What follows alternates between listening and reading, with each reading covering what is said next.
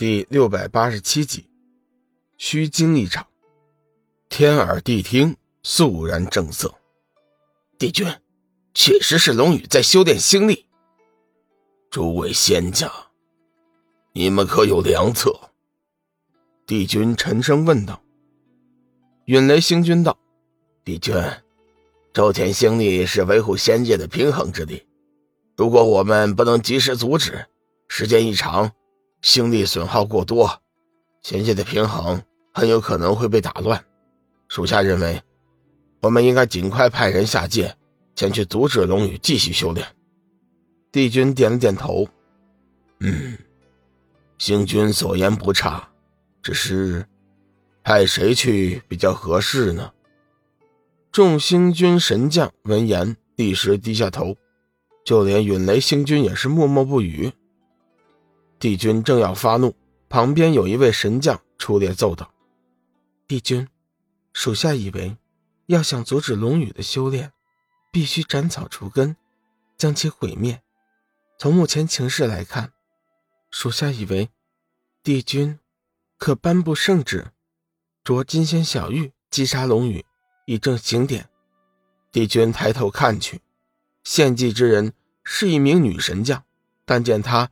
头上未着钗环，额前留着一波刘海，脑后着五色丝条，将一条长可及腰的乌发束起，身上穿着一件白脊战甲，目若秋波，眉如墨画，身材修长，腰如细柳，面如春花。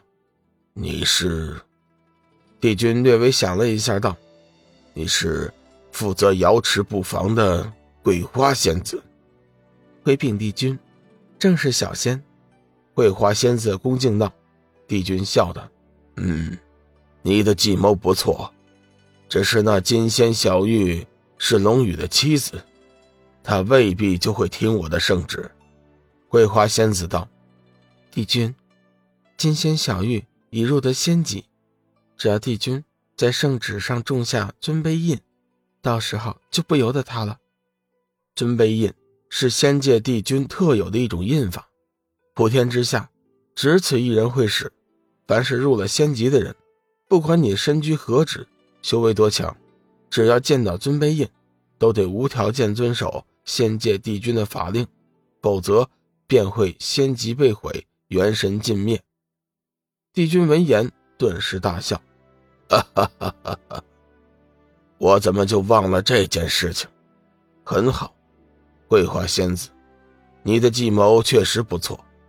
本帝即刻写下圣旨，种下尊卑印。你可持我令牌前去不二法界下界宣旨。桂花仙子虽然出谋划策，但是没想过自己下界宣旨，急忙道：“帝君，此事干系重大，小仙恐怕力不从心，还请帝君收回成命，另择能人前去。”帝君闻听，脸色稍有不悦，不过表面上还是挂着笑脸。哎，仙子无需推辞，这计谋既然是你想的，想必你心中早就胸有成竹。本帝认为这件事情由你去办，最合适不过了。你放心，一旦事情办成，本帝自会嘉奖于你。桂花仙子见帝君心意已决。不敢再做推辞，只好硬着头皮接了差事。剑皇在紧要关头赶回了剑皇宫，以天地宝剑镇压了剑种的异变。不过剑皇宫的危机并没有完全解除，天地宝剑在剑种之中不过是排行老二。如今这异变却是剑种诸剑中排行老大的圣灵仙剑引起的，故此天地宝剑。也只能是镇压一时，并不是长久之计。众剑仙纷纷变色，不敢怠慢，趁此期间群力群策，希望能在天地宝剑无力之前想出更好的办法。剑皇略微犹豫了一下，道：“各位切莫惊慌，待本皇和圣灵仙剑交流之后，再做打算。身为圣灵仙剑的守护者。”他自然是有办法和圣灵仙剑沟通。众人闻言，顿时松了一口气，满脸期待的看着剑皇，希望他能够化解这场突如其来的危机。剑痴的眼中闪过一道金光，阻止道：“陛下，你体内的力量不到平日一半，如果你和圣灵仙剑沟通的话，很有可能会导致仙力枯竭，严重一点还会神形俱灭，一身修为尽失。不如我们再想想其他的办法吧。”听到剑痴的提醒，众剑仙这才发觉剑皇陛下身受重伤，确实不适合。和圣灵仙剑交流，要知道，圣灵仙剑虽然和万剑一起生在剑中，但是同他的剑灵交流，须得跨越时空，此法最耗费心力。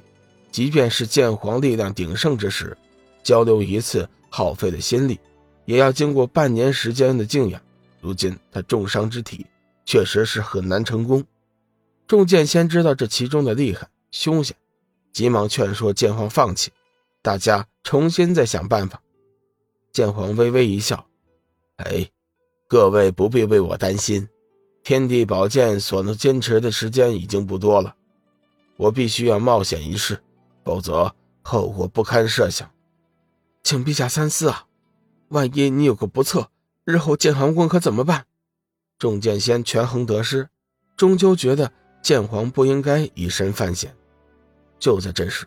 剑皇脸色大变，惊呼不好，急忙道：“各位，没时间了，我必须尽快和圣灵仙剑沟通，否则就来不及了。”身为圣灵仙剑的守护者，剑皇对圣灵仙剑的感应最为灵敏。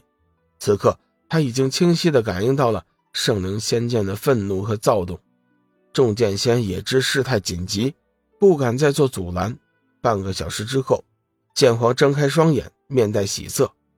各位不必惊慌，本皇已经和圣灵仙剑沟通了，剑种异变，稍后就会消失。